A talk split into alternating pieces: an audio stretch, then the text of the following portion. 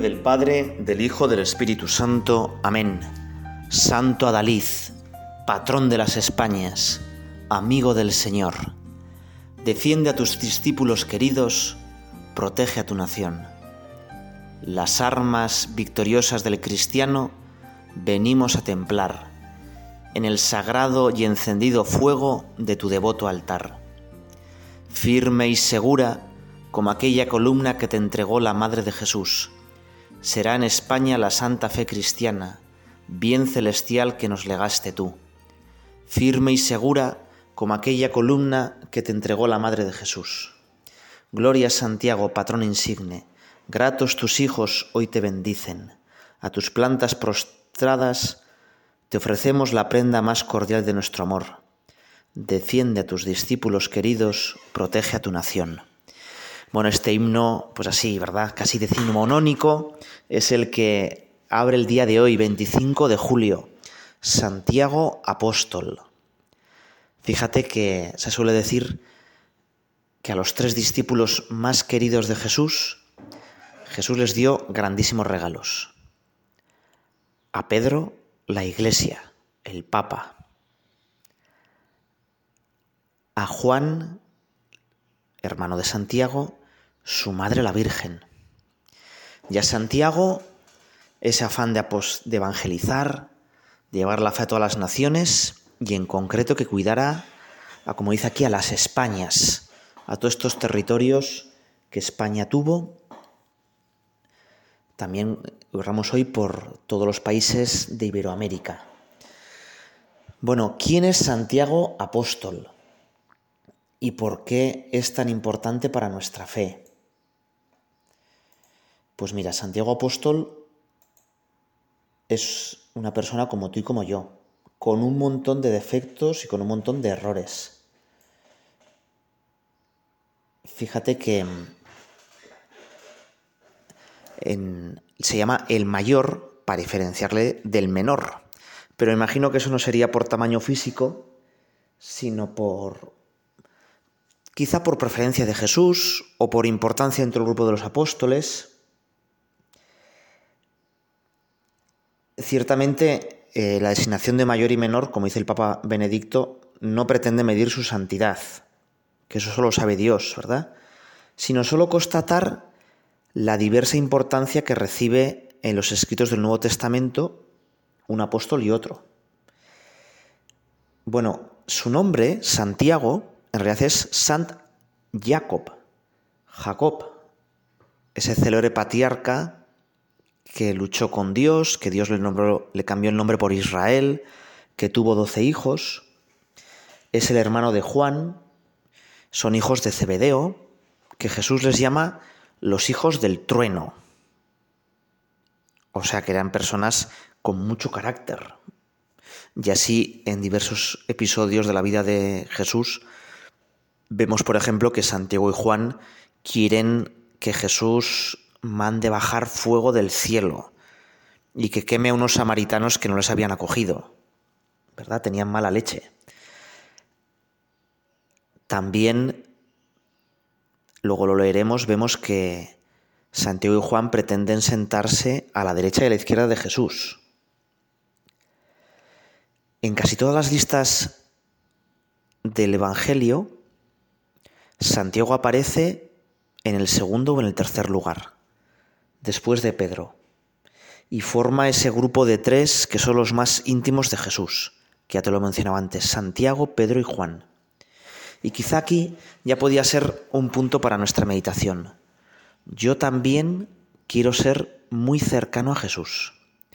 Yo también quiero ser pues de los íntimos de Jesús, de los que esté todo el día con él. Quizá por eso, porque era de los más íntimos de Jesús, la Virgen María también tenía especial confianza con Santiago. No es raro, si la Virgen María vivía con Juan y había adoptado como hijo a Juan, pues Santiago también era un hijo suyo y era de la familia. Y por eso la Virgen María le va a acompañar a Santiago con su mente en todas sus correrías apostólicas, ¿verdad?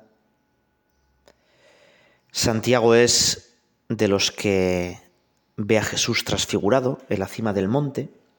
Santiago es el que está en el momento de la agonía de Getsemaní, cuando Jesús peor lo pasa. Y como dice el Papa Benedicto XVI, quizá su fe al principio pues era triunfalista. Ellos tenían la esperanza del Mesías como un triunfador, rodeado de honor y gloria, que iba a sentarse para juzgar a todas las naciones y habría doce tronos donde se sentarían sus ministros y él estaría en un trono muy cerca de Jesús. Pero claro, la cruz lo cambia todo, lo cambia todo. Ve cómo ese Mesías va a triunfar humillándose, haciéndose obediente. La gloria de Cristo se realiza precisamente en la cruz, participando de nuestros, de nuestros sufrimientos. Y esto le cambia.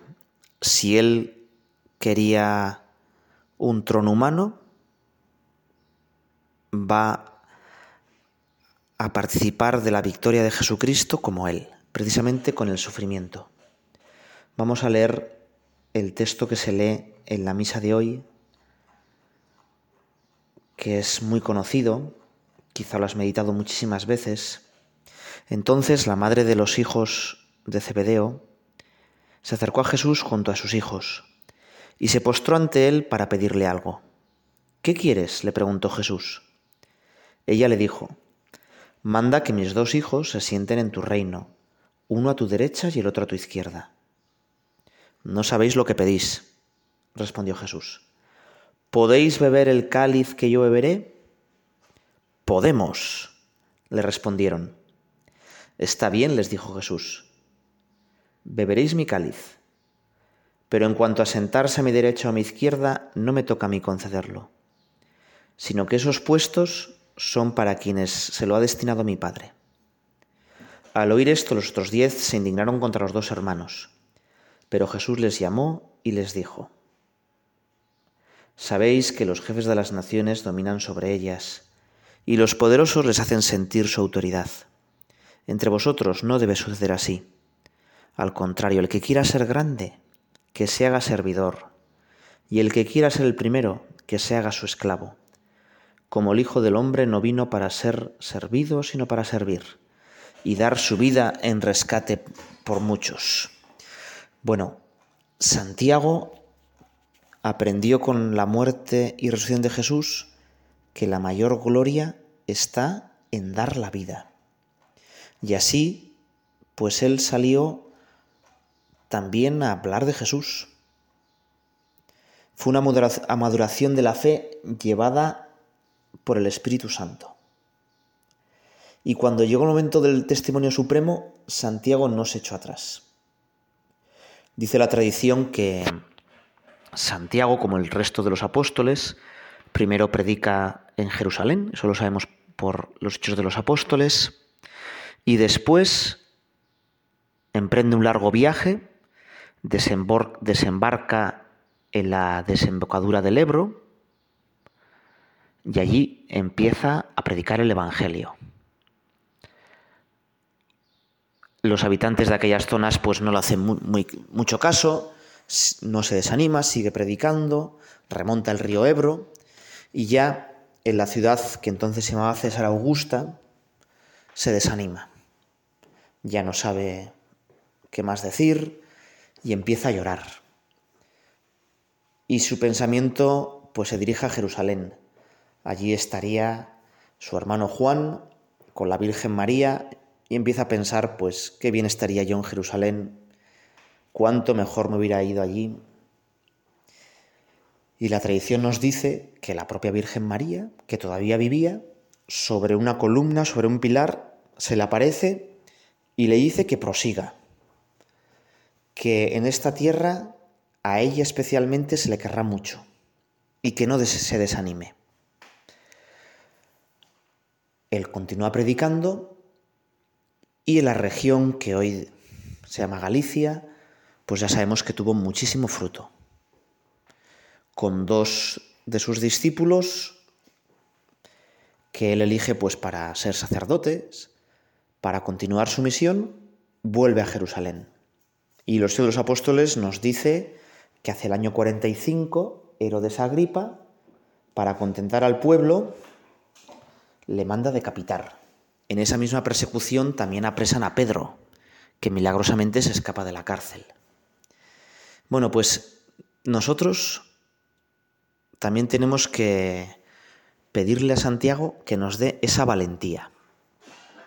También nuestro camino a veces no es nada fácil y nos desanimamos. Como Santiago también recurrir a la Virgen María. Y pues quizás Santiago pensaba que iba a tener mucho éxito al principio y fue, tuvo que aprender a que las cosas pues no son fáciles y que el fruto lo da Dios y que Dios da el fruto pues donde quiere. Para ratos imaginaba Santiago pues que su tumba después sería un polo de atracción para numerosos peregrinos, que la fe en la tierra que él que plantó en la tierra que él plantó pues llegaría a pueblos lejanísimos, ¿no? que en esos momentos ni se conocían. Bueno, nosotros, como Santiago, valentía. Dice el Papa Benedicto XVI que los teólogos apóstoles no nos dan casi más información sobre Santiago. Y que esto es como un signo de decir, bueno, para los primeros cristianos era normal dar testimonio del Señor con la propia vida.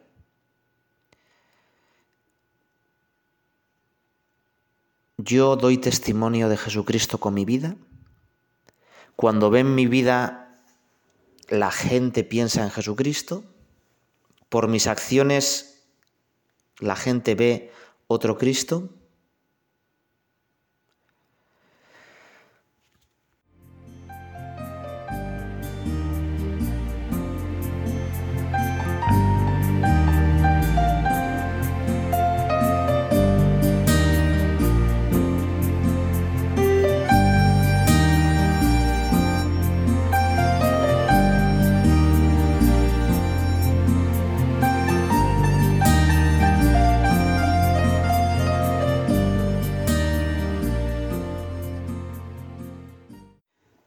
Se sabe que los ajusticiados en el Imperio Romano no se solía enterrar sus restos. El caso de Jesucristo es muy excepcional. Nicodemo y José Arimatea piden el cuerpo de Jesús y lo entierran con la máxima veneración. Pero normalmente los restos de los ajusticiados eran tirados a una especie de vertedero y se dejaban allí podrir, precisamente para humillarlos más.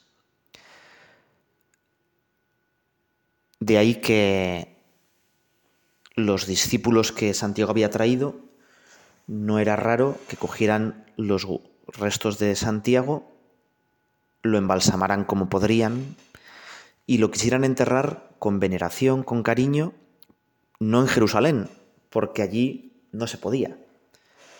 Dice la tradición que lo llevaron a la península ibérica, precisamente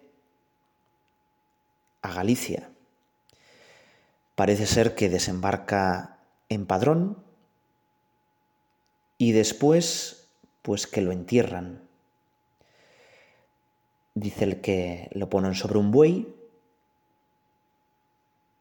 y bajo un roble el buey decide descansar en la cima de una pequeña montaña en Iria Flavia y que allí se hace pues un pequeño enterramiento ¿eh? y que el sepulcro se fue conocido como Arca Marmárica. Sabemos que en aquella región de Galicia, en el siglo IV, había una cantidad de monjes impresionante, de manera que se llamaba la Tebaida hispánica. Tebas era el valle de Egipto donde vivían en el siglo IV y siglo V 50.000 monjes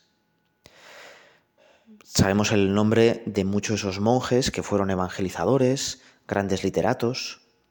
Es curioso que la zona más cristianizada de toda la península muy pronto fue Galicia. Seguramente es un, es un signo de que efectivamente allí enterraron a Santiago.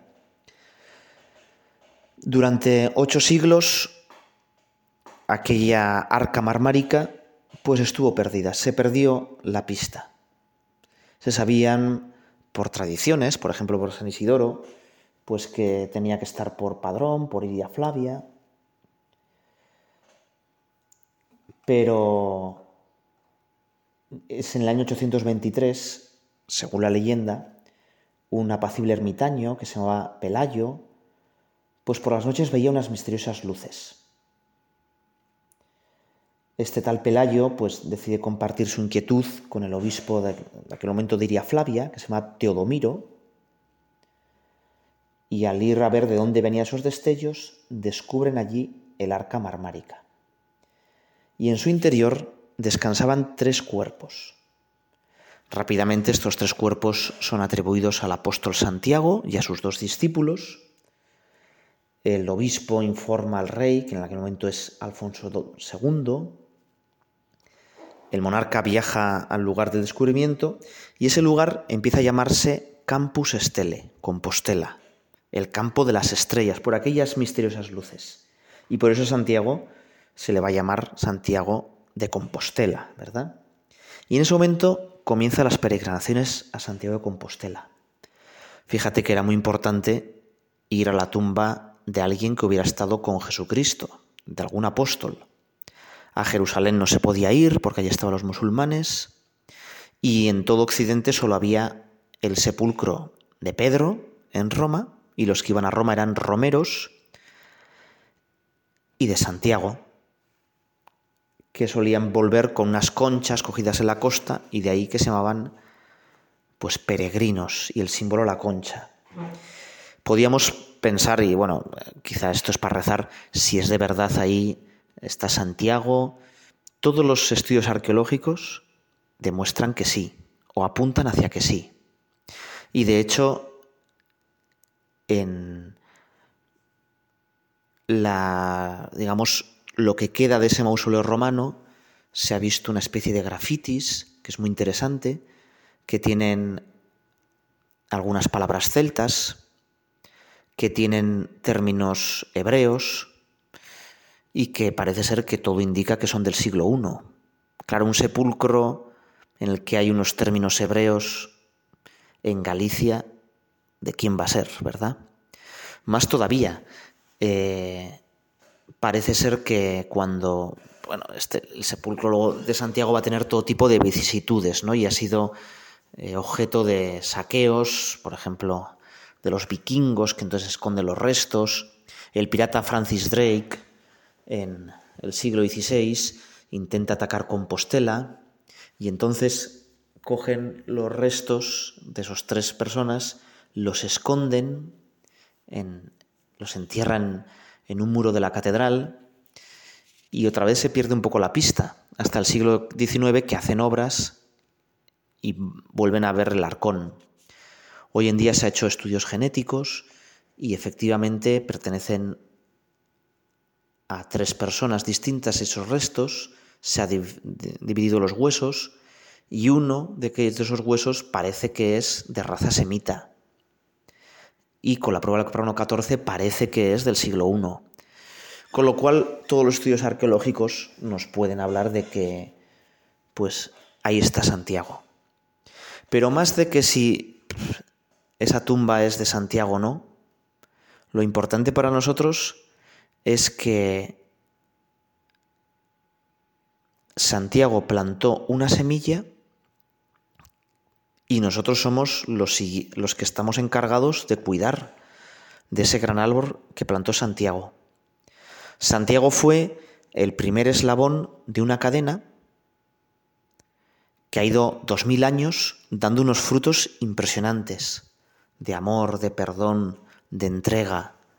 ¿Cuánta gente habrá muerto pues feliz en medio de sufrimientos porque sabe que hay vida eterna, gracias a la predicación de Santiago.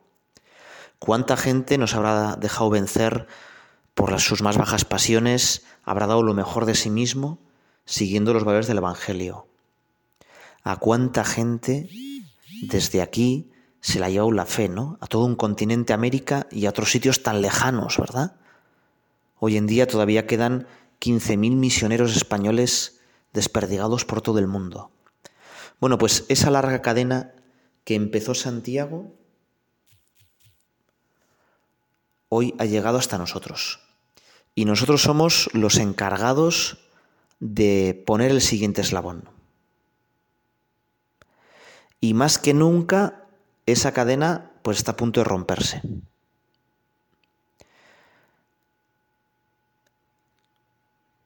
Nunca nos hemos parecido más al imperio romano, al paganismo, a la increencia que reinaba en el imperio romano. Bueno, pues vamos a pedirle al apóstol Santiago que de verdad podamos poner el siguiente eslabón. Que igual que él, con valentía prediquemos la fe. Que igual que él, pues sepamos transmitir la fe a tanta gente que no cree y que no nos desanimemos. Que nuestras armas sean la humildad, la valentía, la confianza en Dios.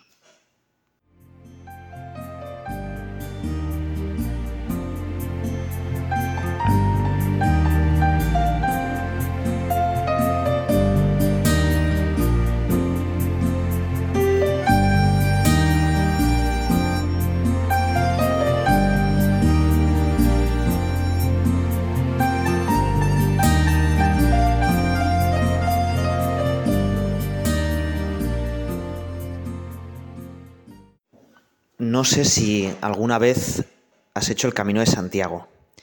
Es una experiencia de verdad maravillosa. Te animaría a hacerlo. Quizá no tengas todo el mes entero, que cuesta más o menos hacerlo, pero aunque sea alguna etapa, una semana, viene muy bien porque en nuestro mundo en el que vamos tan deprisa a todos los sitios, andar despacio, ir de pueblo en pueblo, primero nos sosiega, nos tranquiliza, nos da tiempo para pensar, que es muy importante. Pero también hacer el camino de Santiago te abre a los demás. Qué difícil es caminar solo. Enseguida te desanimas, te aburres. En cambio, en un buen grupo es una auténtica maravilla. Y te vas conociendo uno al otro y vais haciendo equipo y os vais ayudando. Es una de las grandes experiencias. Y no te preocupes si no conoces a nadie, que en el camino enseguida te haces amigos. Es muy común en los albergues hacer una cena comunitaria en la que cada uno pone lo que buenamente puede y se va compartiendo la vida. Muchos hacen el camino de Santiago por deporte, por amistad, por introspección personal, pero yo te animaría a que hicieras el camino de Santiago para descubrir la experiencia de Santiago.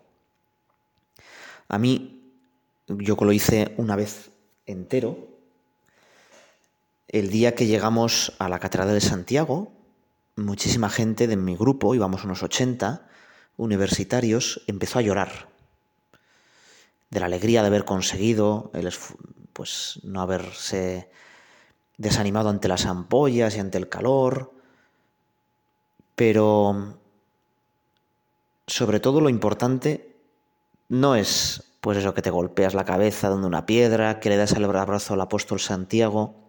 Lo importante de la peregrinación del Camino de Santiago es que tú vuelvas como otro Santiago. Que tú tengas esa intimidad, ese trato con Jesucristo. El fruto del Camino de Santiago lo podemos hacer todos los días. Todos los días también tendríamos que tener un pequeño tiempo como ahora, pues cada uno para meditar, para asemejarse más, no a Santiago, sino al que Santiago amaba con locura, que es Jesucristo. El camino de Santiago peregrina hacia la tumba de un apóstol, pero en realidad peregrina hacia el corazón de Jesús. Caminamos para parecernos más a Jesucristo. Y fíjate que en todas las guías de peregrinos, si lo miras en internet, te ponen un montón de consejos, planifica bien tu viaje y lleva no sé qué cosas y no sé qué otras cosas. En el fondo, todos somos peregrinos porque nuestra meta es el cielo. Y la peregrinación del Camino de Santiago nos puede venir muy bien para entender cómo tenemos que peregrinar hacia el cielo. Me tocó estar en una parroquia que más o menos estaba a la cuarta o quinta etapa del Camino de Santiago. El primer día los peregrinos traían unos mochilones impresionantes, por si acaso, ¿eh? y llevaban muchísimas cosas por si acaso. Y es una metáfora un poco de nuestra vida. Por si acaso, tendemos a crearnos un montón de seguridades, ¿eh? y el dinero, pues es un gran eh, recurso por si acaso. Y tendemos a acumular dinero, acumular cosas, y todos tenemos un pequeño diógenes dentro de nosotros. Pero claro, llevar esos mochilones hace que llevar 14, 15 kilos de peso sobre la espalda, pues hace que, caminar 20 o 30 kilómetros cada día no sea muy fácil. Va mucho mejor el que lleva pocas cosas, el que se fía, el que está abierto a la sorpresa, el que acepta que quizá, bueno, pues hay momentos en los que no va a tener de todo y se va a tener que contentar con menos. Y eso en el camino de Santiago, pero también en la vida. ¿Cuántas preocupaciones tendríamos menos si fuéramos más sencillos en la vida? Si no necesitáramos tantas cosas, si no nos creáramos tantas falsas necesidades. Bueno, pues tú y yo también tenemos que pensar, ¿no? ¿Cómo voy de desprendimiento, de pobreza? Tanta gente pues vive con angustia el futuro porque en el fondo no se fía de la providencia de Dios. Cuando están está haciendo los peregrinos el Camino de Santiago, se ve muy claro quién es turista y quién es peregrino. El turista quiere acumular sensaciones y experiencias, pagándolas y son un derecho que tiene, porque la ha pagado. El peregrino todo lo acepta y todo es un regalo y un don.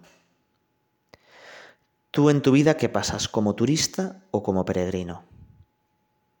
En tu familia, ¿vas exigiendo o vas dando las gracias?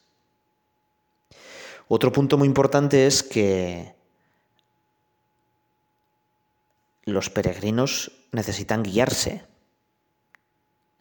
Y para ello hay unas flechas amarillas que siguiéndolas, pues no te pierdes. Claro, el problema es que a veces las flechas amarillas pues eh, no son tan evidentes o están un poco más escondidas o tú vas despistado por la vida y te sales del camino. O dices, hombre, pero si en el fondo este camino está dando una gran revuelta, vamos a coger un atajo. También en nuestra vida queremos coger atajos hacia la felicidad. Y en el fondo dices, hombre, la iglesia me dice que para ser feliz, pues hay que vivir la familia y el amor y la actitud ante las cosas de esta determinada manera. Pero bueno, es una cosa ya pasada de moda. Hoy en día ¿eh? cojo un atajo para la felicidad. Pero no me doy cuenta de que ese atajo en realidad pues va a un barranco lleno de zarzas o ese atajo pues eh, parece que es más corto, pero tiene una pendiente increíble. Muchas veces esos atajos pues, nos conducen pues, a acabar lleno de arañazos, medio perdido y sin saber dónde estamos. Y tenemos que volver al camino por el sacramento de la confesión. Y por último, el peregrino tiene que tener muy claro a dónde quiere ir porque si no, eh, es como el, en Alicia en el País de las Maravillas, Alicia pregunta a un personaje, creo que es el, el gato de Cheshire, ¿por dónde es el camino? Y le dice, ¿y a dónde quieres ir? Alicia le responde, pues no lo sé. Y el gato le responde, pues todos los caminos son buenos entonces. También tenemos nosotros que preguntarnos qué queremos en la vida. Yo quiero ser santo, yo quiero ir al cielo, yo quiero hacer todo el bien posible en este mundo. y tener muy claro cuál es nuestra meta y cuál es nuestra vocación. Vamos a acabar con una oración del Papa Juan Pablo II en la JMJ de Santiago de Compostela.